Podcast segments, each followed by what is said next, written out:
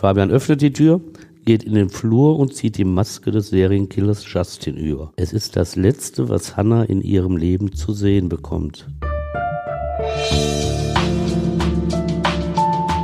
Der Gerichtsreporter. Spektakuläre Verbrechen aus NRW. Ein Podcast der WAZ.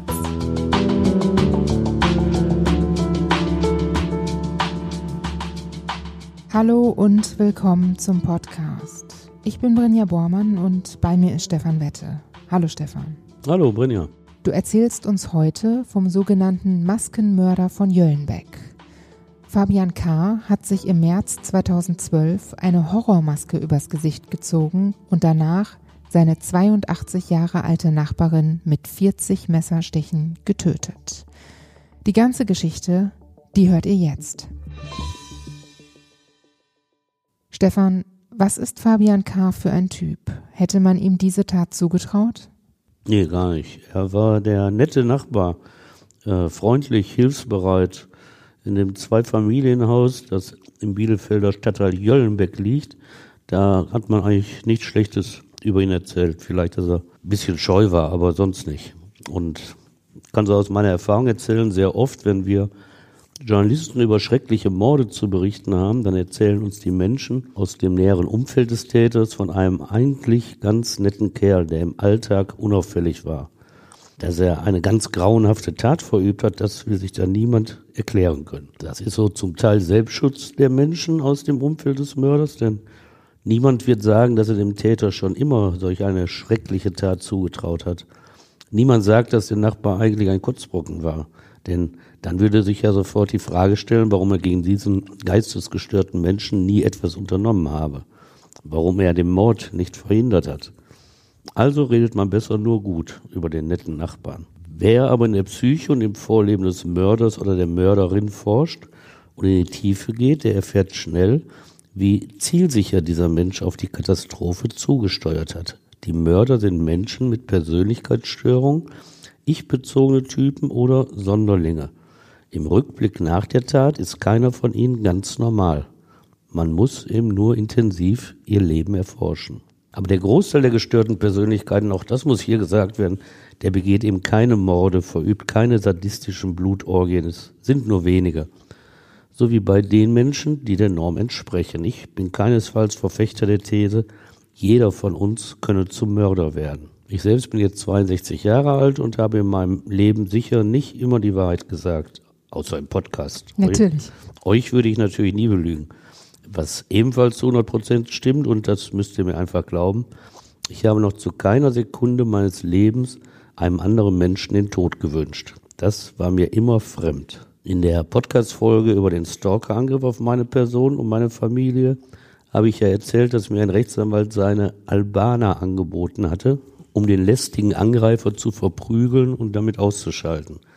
Das wäre für manche in meiner damals misslichen Lage sicher verlockend gewesen. Ich habe aber keine Minute gedacht, diese Truppe einzusetzen, weil mir ist Gewalt wirklich völlig fremd. Und das geht vielen so, da bin ich nicht in der Minderheit. Anfreunden kann ich mich dagegen mit der These, dass der Mörder morgens noch nicht gewusst hatte, dass er abends einen Menschen umgebracht haben wird. Und so, denke ich, wird es auch dem Maskenmörder von Jöllenbeck gegangen sein. Stefan, du machst ja jetzt auch einen Newsletter. Worum geht's da? Ja, da kriege ich so den direkten Kontakt zu meinen Lesern und Hörern. Das ist ganz schön. Ich weise da auf die neuen Folgen des Podcasts hin und ich arbeite ja weiterhin aktuell als Gerichtsreporter und stelle da auch meine aktuellen Verfahren vor, über die ich geschrieben habe. Wenn ihr mögt, dann könnt ihr den Newsletter kostenlos abonnieren. Den Link dazu, den findet ihr in den Show Notes, also der Folgenbeschreibung. Jetzt geht es weiter mit dem Fall. Gehen wir mal zum Anfang der Geschichte. Wer ist Fabian K.? Was weiß man über ihn? Fabian K. ist eigentlich ein Mensch wie du und ich, aber er geht mit einer Hypothek durchs Leben. Er leidet an Alexithymie, was der Volksmund als Gefühlstaubheit übersetzt. Menschen mit dieser Störung fehlt die Wahrnehmung eigener Gefühle. Als Krankheit ist diese Störung international nicht anerkannt. Kein Wissenschaftler weiß auch, woher sie kommt. Genetisch, also von Haus, von Geburt aus oder durch falsche Erziehung, schlimme Erlebnisse. Ein Problem für diese Menschen, sie spüren zwar, dass etwas mit ihnen nicht stimmt, können dies aber nicht verarbeiten und ändern. Fabian K. hätte deshalb allen Grund gehabt, sich mit dieser Störung aus dem Leben zurückzuziehen. Er hatte viele Niederlagen zu verkraften, erfüllte Erwartungen nicht, die an ihn gestellt wurden. Die Probleme beginnen im Grunde mit seinem Eintritt ins Leben. Er kommt zwar in einem ordentlichen Elternhaus zur Welt, allerdings bleibt sein Vater lange Zeit ein Unbekannter. Denn kurz nach seiner Geburt streiten seine Eltern immer häufiger. Schließlich verlässt der Vater die Familie. Da hat der Fabian ihn noch gar nicht richtig wahrgenommen. Der Vater zeigt auch nur wenig Interesse, seinen Sohn kennenzulernen. Zu Kontakten kommt es dennoch, aber das ist dann später. Und auch diese Kontakte bleiben spärlich, episodenhaft. Der Vater ist auch längst mit einer anderen Frau zusammen. Der Sohn wird die Situation nicht richtig einordnen können, denn irgendwann steht der Vater wieder vor der Tür, die Mutter lässt ihn ein, es kommt zur Versöhnung. Neun Monate später kommt die Schwester von Fabian K. zur Welt. Aber auch diese Versöhnung ist wieder nicht von Dauer. Kurz danach verschwindet der Vater wieder von der Bildfläche. Die Mutter muss sich allein um ihre beiden Kinder kümmern. Sie zieht in das Zweifamilienhaus im Bielefelder Stadtteil Jöllenbeck in eine Einliegerwohnung, deren Tür ihr Sohn später öffnen wird, um zu morden. Wie ist denn das Verhältnis von Fabian und seiner Mutter? Eigentlich ein sehr gutes. Die Mutter kümmert sich auch viel um ihn, aber sie stellt auch hohe Erwartungen an ihren Sohn. Obwohl eigentlich sind es sogar ganz normale Erwartungen. Sie nimmt zunächst auch hin, dass er nicht wie die anderen Kinder seines Alters mit sechs Jahren eingeschult wird. Er besucht ein Jahr die Vorschule, weil er noch nicht schulreif ist, bevor er dann endlich zur Grundschule darf. Und dort entspricht er dann nicht den Erwartungen der Mutter. In Deutsch, Mathe und Englisch kommt er nicht mit. Eigentlich kein Wunder, denn sein später festgestellter Intelligenzquotient beträgt 90. Das ist das leicht unterdurchschnittliche Intelligenzniveau. Die Mutter macht das wett, sie übt regelmäßig mit ihrem Sohn, so schafft er jedes Jahr die Versetzung. Doch am Ende der Grundschule wartet der Schock.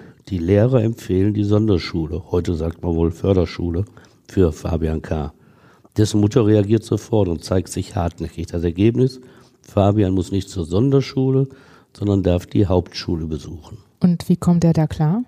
Ja, es ist wirklich kein leichter Weg, der auf Fabian wartet. Die schulischen Anforderungen sind natürlich hart, doch die Mutter und eine befreundete Lehrerin erteilen ihm Nachhilfe. Klassenbester wird er dadurch natürlich nicht, aber er schafft weiterhin jede Versetzung. Er absolviert die zehnte Klasse und damit die mittlere Reife. Zeitgleich gelingt es ihm auch, die Fahrprüfung erfolgreich abzulegen. Ganz so dumm, wie die Grundschullehrer gedacht haben, ist Fabian wohl nicht. In den ersten Schuljahren setzen Mitschüler den übergewichtigen und motorisch sowie sprachlich leicht gestörten Fabian mit Hänseleien unter Druck. Er bekommt die Rolle des Außenseiters in der Klasse zugewiesen. Mit Hilfe von Ergotherapeuten und Logopäden bekommt er diese Probleme in den Griff. Gegen das Übergewicht hilft dem Kind eine Diät, die er auch erfolgreich durchhält. Ein sportlicher, kontaktfreudiger Mensch wird er dadurch natürlich nicht.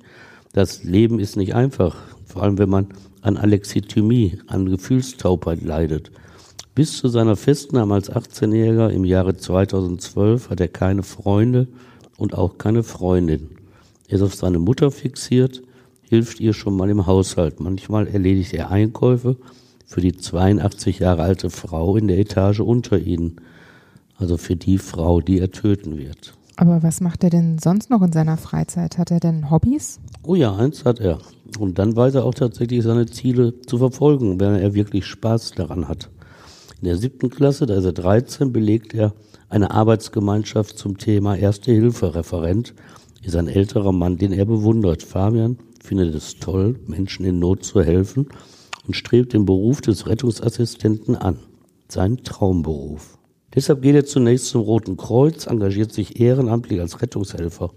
Er besucht alle zwei Wochen die Treffen des Verbandes. Nach der Schulzeit strebt er die Ausbildung zum Rettungsassistenten an. Sein Jahrgang gehört zu den ersten, die nicht mehr zwangsweise zur Bundeswehr eingezogen werden. Er hat also Zeit. So entschließt er sich, beim Arbeiter-Samariter-Bund ein Jahr lang den Bundesfreiwilligendienst zu absolvieren. Und wie läuft's? Das geht schief katastrophal schief. Der Rettungsdienst, der setzt ihn zunächst als Disponenten ein, da soll er Fahrten organisieren, aber er vertauscht bei den Einsätzen den Abfahrts mit dem Ankunftsort, schickt die Fahrer zu falschen Krankenhäusern, produziert regelrecht Chaos. Sein Vorgesetzter sagt später im Prozess aus, es sei mit ihm kein Gespräch über die Fehler möglich gewesen. Fabian habe stumm in die Gegend geschaut, die Kollegen schweigend angestarrt. Aber er hat ja einen Führerschein, deshalb setzen sie ihn als Fahrer ein. Das wird er schon schaffen. Nach wenigen Fahrten baut er einen Unfall, ohne irgendeine Fremdeinwirkung. Zitat des Chefs, da stand einsam ein Baum an der Straße und den hat er getroffen. Immer deutlicher geben sie ihm zu verstehen, dass es mit seiner gewünschten Ausbildung zum Rettungsassistenten wohl nichts wird. Zu diesem Zeitpunkt ist Fabian Kahn nicht mehr weit entfernt von seinem Mord. In dieser abgelehnten Berufsausbildung wird das Landgericht Bielefeld später einen der Auslöser für die Frustration sehen, die letztlich zur Tat führte. Fabian geht jetzt eine Alternative nach. Er will bei der Bundeswehr Rettungsassistent werden. Weil er weiterhin an Übergewicht leidet, treibt er intensiv Sport, um die hohen Anforderungen des Eignungstests bei der Armee zu entsprechen. Aber das führt nur dazu, dass sich in seinem Knie ein Stressödem bildet, eine schmerzlose Wasseransammlung. Also ist der Traum jetzt geplatzt? Ja, geplatzt ist er nicht, weil das kann ja abheilen und dann könnte er ja den Test machen. Aber zuerst sitzt er alleine zu Hause und hat nichts zu tun.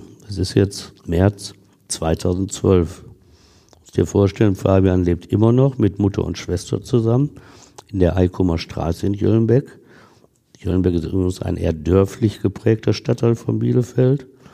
Und in diesem Haus, das der 82 Jahre alten Hanna L. gehört, ist im Erdgeschoss ein Laden untergebracht. In der ersten Etage wohnt die Vermieterin selbst.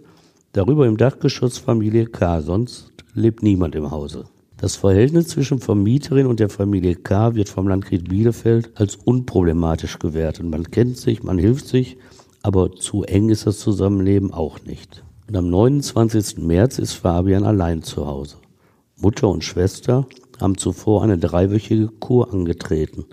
Der junge Mann ist auf sich allein gestellt. Eigentlich keine große Herausforderung für einen 18-Jährigen, aber für Fabian ist es das erste Mal, dass er ohne seine Mutter zurechtkommen muss. Er hat jetzt Zeit, denn wegen des Stressödems im Knie ist er krankgeschrieben.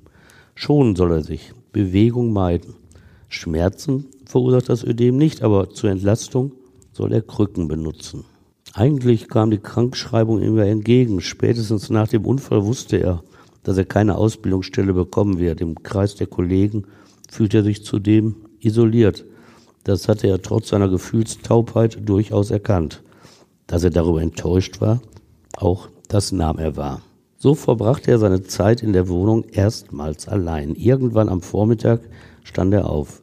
Für einen 18-Jährigen ist dieser Zeitpunkt ja nicht unbedingt ungewöhnlich. Was machte er dann? Er guckte Fernsehen, spielte am Computer und telefonierte mit seiner Mutter. Zu seinen Gewohnheiten gehörte auch, mittags ein Nickerchen zu machen. Es sind keine Auffälligkeiten an diesem Tag bekannt geworden, bevor er mordete, aber der Tagesablauf beruht natürlich nur auf seinen Schilderungen. Welche inneren Konflikte in ihm abliefen, welcher Drang sich in ihm aufbaute, wie er in die Situation zum Morden kam, darüber hat Fabian K. nichts erzählt. Was er geschildert hat, kann natürlich daran liegen, dass er seine Unschuld beteuert und deshalb nicht die Wahrheit über diesen Tag erzählt hat. Was hat er denn überhaupt erzählt? Also berichtet hat er, dass er am frühen Abend zu Bett gehen wollte. Dann hatte er Angst, die Nacht nicht durchschlafen zu können. Deshalb sei er zur Filmsammlung seiner Mutter gegangen und habe das Horrorwerk Saw ausgewählt. Danach kann man bestimmt besonders gut schlafen. Ja, ich kann das nicht beurteilen. In der Vernehmung betont er gar kein Interesse an Horrorfilmen zu haben. Trotzdem guckt er sich das US-Werk an. Saw ist ein zugegeben recht blutiger Film aus dem Jahre 2004, in dem sich ein angeketteter Mann befreit, indem er seinen Fuß absägt.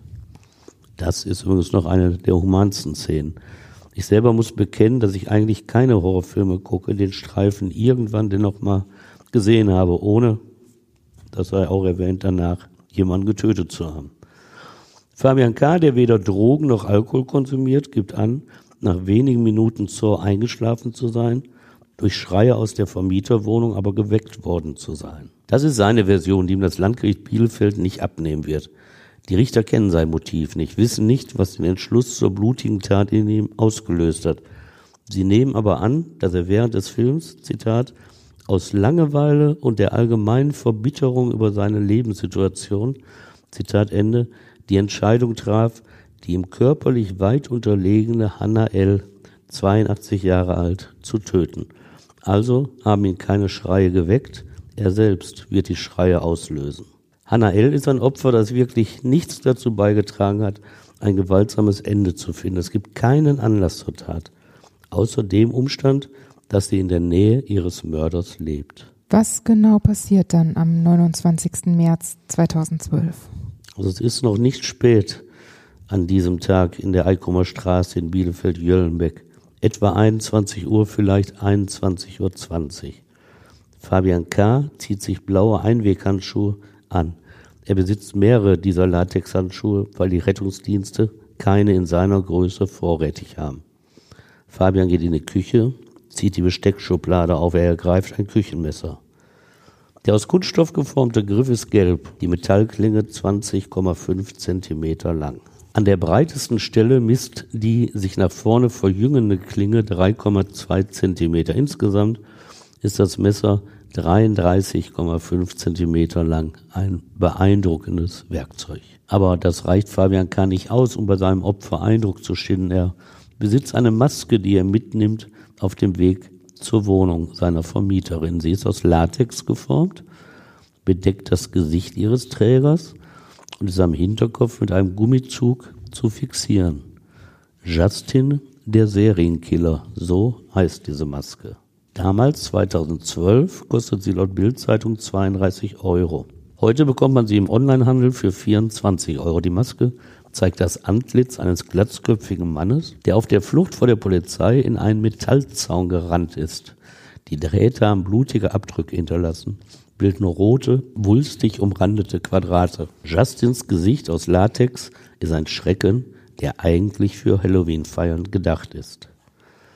Fabian K., dieser leicht übergewichtige 18-Jährige, der im Leben so wenig vollbracht hat, öffnet jetzt die Tür seiner Wohnung geht eine Etage hinunter. Das Messer hat er in der Hand, die Maske noch nicht aufgezogen. Auf jeder Treppenstufe hat er die Möglichkeit umzukehren, hat die Möglichkeit, voller Erschrecken vor seinem mörderischen Plan wieder nach oben zu gehen, aber er steigt die Treppe weiter hinab, ist auf dem Weg, als selbsternannter Herr über Leben und Tod einen Menschen umzubringen. Ist es diese Macht, die ihn treibt? Die Wohnungstür von Hannah L. ist nicht abgeschlossen. Wert legt sie sehr penibel darauf, dass unten die Haustür ab 19 Uhr versperrt ist. Innerhalb des Hauses wähnt sie sich dann sicher. Ein Fehler. Fabian öffnet die Tür, geht in den Flur und zieht die Maske des Serienkillers Justin über. Es ist das Letzte, was Hannah in ihrem Leben zu sehen bekommt. Dieses Gesicht. Man mag sich die Todesangst nicht ausmalen, wenn ein Mann mit dieser Horrormaske plötzlich im Flur der eigenen Wohnung vor einem steht. Hannah L. hat gar keine Zeit, diese existenzielle Furcht auszuleben, denn ihr Mörder beginnt sofort sein Werk. Mit dem Küchenmesser sticht er zu. Mal führt er das Messer gerade nach vorne, vor allem aber hebt er seinen Arm weit hoch über die Schulter und lässt das Messer herabsausen in den Brustkorb seines Opfers. Immer wieder und immer wieder. 40 Mal sticht er zu, trifft den Körper seines Opfers, verletzt Herz und Lunge der 82-Jährigen. Hanael hat anfangs noch versucht, den Angreifer abzuwehren. Sie greift in seinen rechten Arm, der das Messer führt. Doch irgendwann während der 40 Stiche verlässt sie die Kraft. Sie sackt zusammen, geht zu Boden. Sie verblutet. Ihr Mörder, immerhin ausgebildeter Rettungshelfer, weiß, dass er sein Werk vollendet hat. Was macht er danach? Nach der Tat geht Fabian zurück in seine Wohnung, legt Maske und Messer ab. Er zieht die blutverschmierten Handschuhe aus, nimmt sich ein neues Paar. Um 21.30 Uhr ruft er über 112 die Feuerwehr an. Sachlich fordert er einen Notarzt an. Der Inhalt des Anrufs ist dokumentiert. Fabian K. nennt den Einsatzort und macht weitere Angaben. Zitat, hier ist überall Blut und sie ist reanimationspflichtig. Eine Erregung ist ihm, dem tatsächlichen Mörder, auf diesem Tondokument nicht anzumerken. Er gibt den fachkundigen Helfer der noch eine Aussicht auf Wiederbelebung sieht. Er schließt unten die Haustür auf für die Rettungskräfte. Als um 21.37 Uhr Polizisten eintreffen, finden sie ihn an der Leiche. Er massiert das Herz der bereits toten Frau als den Notarzt und die Sanitäter ankommen, stellt er sich als Rettungshelfer vor und darf weiter reanimieren. Um 21.43 Uhr stellt der Notarzt den Tod von Hannah L. fest und fordert Fabian K. sowie einen weiteren Sanitäter auf, die Wiederbelebungsversuche einzustellen. Die Polizisten stellen seine blutverschmierte Kleidung sicher, nehmen ihn um 22 Uhr mit zur Polizeiwache. Dort wird er bis um 2.58 Uhr vernommen. Und denken die Polizisten, dass er die Frau umgebracht haben könnte? Dann hätten sie ihn als Beschuldigten vernehmen müssen. Sie haben ihn aber als Zeugen, nicht als Beschuldigten vernommen. Und später sagt ein Polizist, er wirkte auf uns nicht verdächtig. Man traute es ihm auch nicht zu. Wie ermittelt die Polizei denn dann? Hat sie eine Spur? Ja, das ist so wieder der Routine-Ermittlungsvorgang. Die Staatsanwaltschaft Bielefeld leitet ja die Ermittlungen und die Wohnung von Fabian K. wird durchsucht, weil er ja geschildert hat, dass er mit den blutigen Handschuhen da wieder hochgegangen ist. Also die Wohnung von ihm wird durchsucht, es gibt aber keine belastenden Funde. Der junge Mann, der so beherzt die Herzmassage durchgeführt hatte, gilt weiterhin nicht als verdächtig. Das ändert sich wenige Wochen später. Warum? Rechtsmediziner Bernd Kager aus Münster, Spezialist für Blutspuren, hat die Kleidung von Fabian K. untersucht. Und das Ergebnis ist für den 18-Jährigen verheerend. Er geht sofort wegen Mordverdachtes in Untersuchungshaft. Man würde ja denken, wenn jemand einen durch Messerstiche verletzten Menschen wiederzubeleben versucht, dann gelten die Blutspuren alle als erklärt. Aber so ist das eben in einer genauen Untersuchung nicht. Denn Gutachter Kage hat auf der Rückseite der Bekleidung und auf der Rückseite der Jeans in Höhe des Oberschenkels mikroskopisch kleine Blutspritzer festgestellt. Diese seien eben nicht durch Übertragung bei der Herzmassage zu erklären, sagt der Münsteraner Wissenschaftler. Und das gilt auch für die kleinen Spuren von Fett- und Herzmuskelgewebe, die ebenfalls auf der Rückseite der Bekleidung gesichert werden. Und Bernd Kager erklärt, diese Spuren seien nur zu erklären durch eine Ausholbewegung von Fabian K., als er auf sein Opfer einstach. Wenn er das Messer über seinen Kopf gehoben habe, um auszuholen, müsse er diese Spuren auf der rückwärtigen Kleidung hinterlassen haben und Blutspuren des Opfers an der Rückseite der Ärmel von Fabian K. erklärt Gutachter Bernd Kager mit Abwehrhandlung des Opfers. Auch das klingt mehr als überzeugend. Ein DNA-Gutachten gibt letzte Sicherheit. Es zeigt, dass die fürs Auge kaum sichtbaren Blutspritzer und Gewebereste nur von Hannah L., der 82-Jährigen, stammen können. Drei Wochen nach der ersten Wohnungsdurchsuchung rücken die Ermittler am 20. April ein zweites Mal an. Jetzt erst finden sie sehr wichtige Spuren. In der Küche liegt nämlich das nur notdürftig gereinigte Messer mit dem Blut des Opfers. Und versteckt in einem Karton ruht die Maske von Justin, dem Serienkiller. Die späten Funde sind den Ermittlern unangenehm. Klar, dass das peinlich ist. Denn Fabian K. hätte ja mehrere Wochen Zeit gehabt, das Beweismaterial verschwinden zu lassen. Auch die Maske wird auf genetische Spuren untersucht. Wieder ein Treffer. Sie ist zwar abgewischt worden, notdürftig. Trotzdem sind kleinste Blutanhaftungen auf der Vorderseite der Maske zu erkennen. Sie stammen von Hannah L. Die Speichelspuren auf der Innenseite gehören dagegen eindeutig zu Fabian K. Die Beweislage ist aus Sicht der Staatsanwaltschaft exzellent. Eindeutig sieht sie den Mordverdacht gegen den 18-Jährigen belegt. Und was ist eigentlich mit seinem Motiv? Es bleibt ein Rätsel, aber darauf kommt es bei einer Verurteilung nicht zwingend an. Also da gibt es viele Fälle, gerade wenn Täter nicht gestehen und du kannst die Tat aber genau nachweisen, aber wenn sie nicht sagen, warum sie es getan haben und es nicht offensichtlich ist, dann kommst du als Gericht nicht dahinter, aber verurteilen darfst du natürlich trotzdem. Fabian K. war zur Tatzeit gerade mal 18 Jahre alt, also heranwachsend und deshalb eröffnet die vierte Jugendstrafkammer des Bielefelder Landgerichtes das Mordverfahren gegen ihn. Falls das Gericht ihn einem Jugendlichen gleichstellt, droht ihm bei einer Verurteilung keine lebenslange Haft wie den Erwachsenen, sondern höchstens zehn Jahre Jugendstrafe. Mittlerweile ist das Strafmaß im Jugendrecht erhöht worden. In Ausnahmefällen sind beim Mord bis zu 15 Jahre möglich. Und wie verläuft der Prozess denn dann? Das ist so der Klassiker. Am 18. Oktober 2012, ein Donnerstag, da beginnt dieser Prozess und Justizwachtmeister führen ihn zum ersten Mal aus dem Gefangenentrakt in Saal 18, denn er sitzt natürlich weiterhin in Untersuchungshaft. Und dieser untersetzte Mann aus Jöllenbeck nimmt wie selbstverständlich auf der Anklagebank Platz. Er verzieht keine Miene. Und eine Besonderheit, er verzichtet darauf, sein Gesicht vor den Kameras der Medien zu verbergen. Er verlangt auch nicht, dass in den Aufnahmen sein Gesicht unkenntlich gemacht wird. Sein Verteidiger Andreas Kloster erklärt das Verhalten. Der Mandant will damit seine Überzeugung ausdrücken, unschuldig zu sein. Die meisten Pressevertreter nehmen das Angebot nicht an. Das jugendliche Alter des Angeklagten veranlasst sie, die Aufnahmen dennoch nur gepixelt zu veröffentlichen. Der Verzicht fällt leicht. Sie haben ein weitaus besseres Fotomodell, denn im Nebenraum sitzt der Maskenmann persönlich.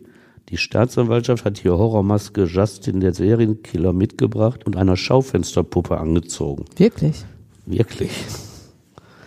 Diese furchteinflößende Figur, die aus Kopf, Armen, Oberkörper und der Horrormaske besteht, thront jetzt im Nebenraum auf dem Richtertisch. Ein Justizwachtmeister bewegt auf Wunsch der Journalisten Kopf oder Arme der Puppe. Aus unzähligen Positionen wird Justin abgelichtet. Und fast jeder Betrachter sieht darin nicht Justin, sondern Fabian. Vermutlich haben die Bielefelder Ankläger nicht nur den Medien gute Arbeitsbedingungen ermöglichen wollen, als sie den Maskenmann präsentierten. Vermutlich wollten sie durch diese Maßnahmen auch ein wenig Stimmung machen gegen den Schüler Fabian. Zu diesem Zeitpunkt war gar nicht klar, ob der Mörder diese Maske getragen hatte, denn noch galt für den mittlerweile 19-Jährigen die Unschuldsvermutung. Und wenn es ein fremder Täter gewesen wäre, was man ja eben zu dem Zeitpunkt nicht wusste, dann hätte er ja nicht diese Maske angehabt. Staatsanwalt Veit Walter wirft Fabian zum Prozessauftakt in seiner Anklage einen Mord aus Grausamkeit vor. Fabian K.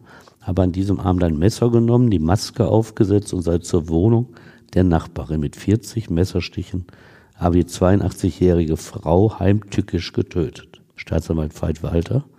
Fabian K. hat aus Mordlust grausam getötet. Richter Christoph Meiring gibt den Hinweis, dass zusätzlich das Mordmerkmal der niedrigen Beweggründe erfüllt sein könnte. Es läuft nicht gut für Fabian K. Was sagt denn Fabian selbst oder sein Verteidiger? Ja, Verteidiger Andreas Kloster hält in der Hauptverhandlung erstmal dagegen. Sein Mandant sagt er, habe lediglich der bereits im Sterben liegenden Hannah L. helfen wollen, nachdem er das Schreien gehört hatte. Kloster wörtlich, man weiß nicht, warum er das getan haben sollte. Fabian K., der das Ganze regungslos vernahm, schweigt am ersten Verhandlungstag. Er will sich erst am zweiten äußern. Am zweiten Prozesstag ist das Gericht in den ebenfalls vollbesetzten Saal 1 umgezogen. Jetzt ist Fabian K. am Zug und er zeigt, dass er seinen eigenen Charakter ganz gut einschätzt. Auf die Frage von Richter Meiring, wie er sich fühle, antwortet er sofort, ich bin aufgeregt, auch wenn man mir das äußerlich nicht ansieht. Danach erzählt er seine Geschichte. Sie ist kompliziert.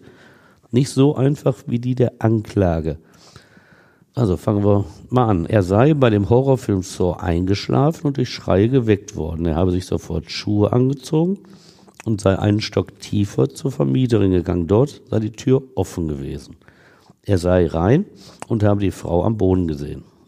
Dann sei er wieder hoch, habe sich als Rettungshelfer natürlich Handschuhe geholt und sein Handy.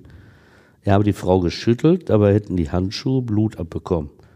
Mit dem Handy habe er zunächst Probleme gehabt. Er sei dann wieder hoch, habe neue Handschuhe angezogen, sei wieder nach unten gegangen. Von dort habe er den Notruf abgesetzt und mit der Wiederbelebung der Frau begonnen. Als Polizei und Notarzt eintrafen, habe er weitergemacht, bis der Arzt den Tod festgestellt habe.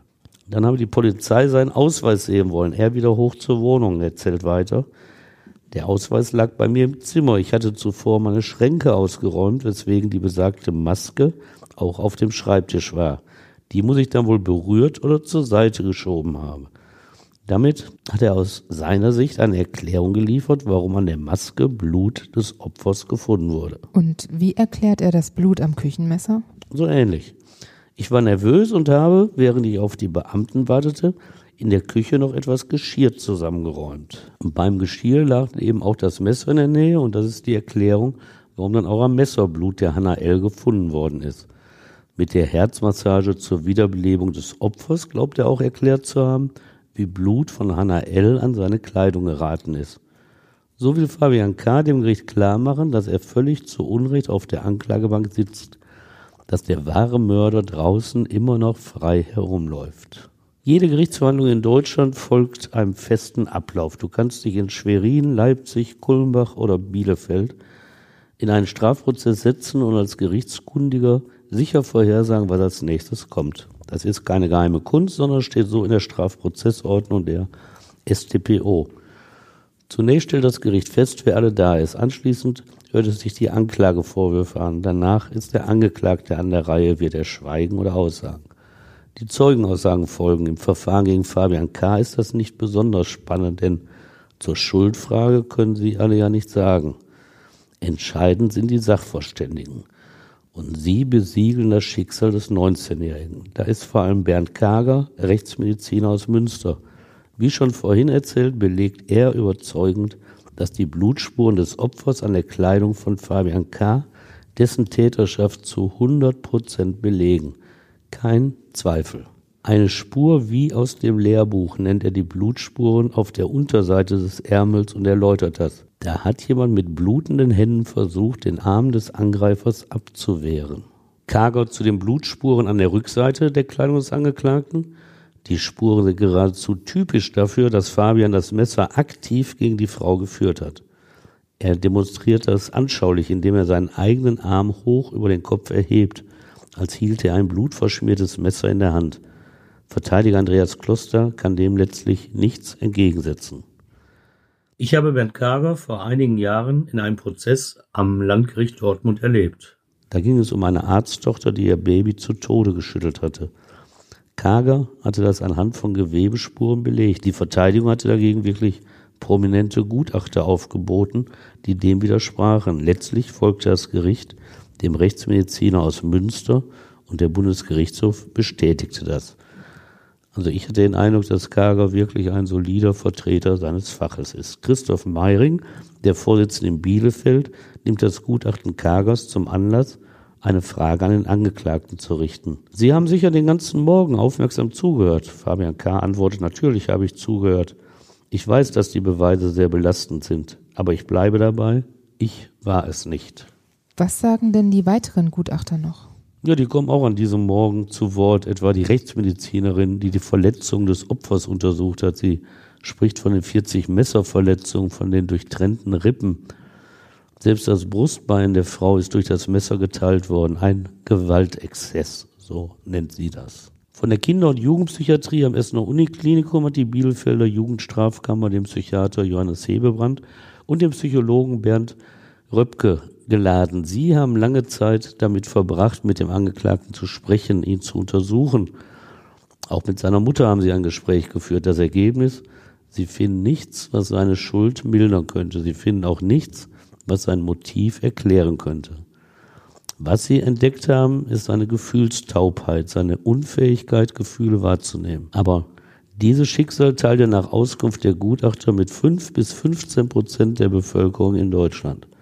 Es ist eine Persönlichkeitsstörung, mehr nicht. Und zu welchem Urteil kommt das Gericht dann?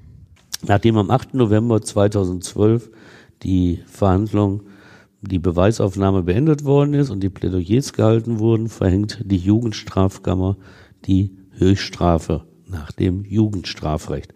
Zehn Jahre soll Fabian K. ins Gefängnis wegen Mordes. Eine lebenslange Haft bleibt ihm erspart denn obwohl er zur Tatzeit 18 Jahre alt war, erkennt das Gericht in seiner Persönlichkeit Reifeverzögerung, stellt ihn deshalb einem Jugendlichen gleich.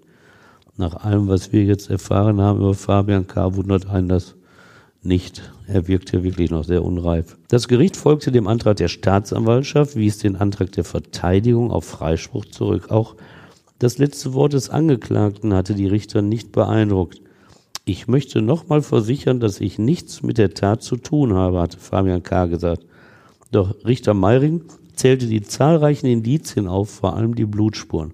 Keinen Zweifel habe die Kammer deshalb an der Schuld des Angeklagten. Ein Motiv habe das Gericht nicht feststellen können, räumte er ein, aber das sei auch nicht nötig. Er sprach von einem, Zitat, ganz abscheulichen, grausamen Geschehen, einem ungehemmten Blutrausch und absolutem Vernichtungswillen. Er erinnerte auch, was die wehrlose 82-Jährige in ihrer eigenen Wohnung, eigentlich ja ein Raum der Sicherheit, vor ihrem Tod durchmachen musste, als der Mann mit der Horrormaske vor ihr stand. Zitat, Grauen ergreift ein, wenn man sich den Schrecken der Frau ausmalt. So der Richter.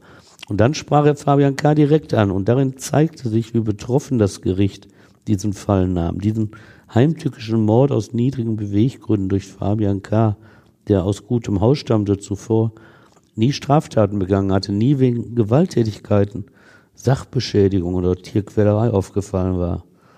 Was, was sagt man da als Richter? Meiring formulierte es so. Ich hätte mir gewünscht, in ihre Seele hineinzusehen, sie kennenzulernen, aber sie haben sich nicht geöffnet. Die Kammer bedauerte, dass sie sich zu keinem Geständnis durchgerungen hatte, denn dies sei der Ansatz, das eigene Verhalten aufzuarbeiten. Meiring, wer so große Schuld auf sich geladen hat, muss sich auch Gedanken machen, wie er den Weg zurück in die Gesellschaft findet. Es ist ja nicht so, dass ihr Leben heute endet. Und er sprach die Emotionslosigkeit an, mit der Fabian K. auch auf das Urteil reagiert hatte. Ich hoffe, dass ihre Sprachlosigkeit nur Ausdruck ihrer Unreife ist.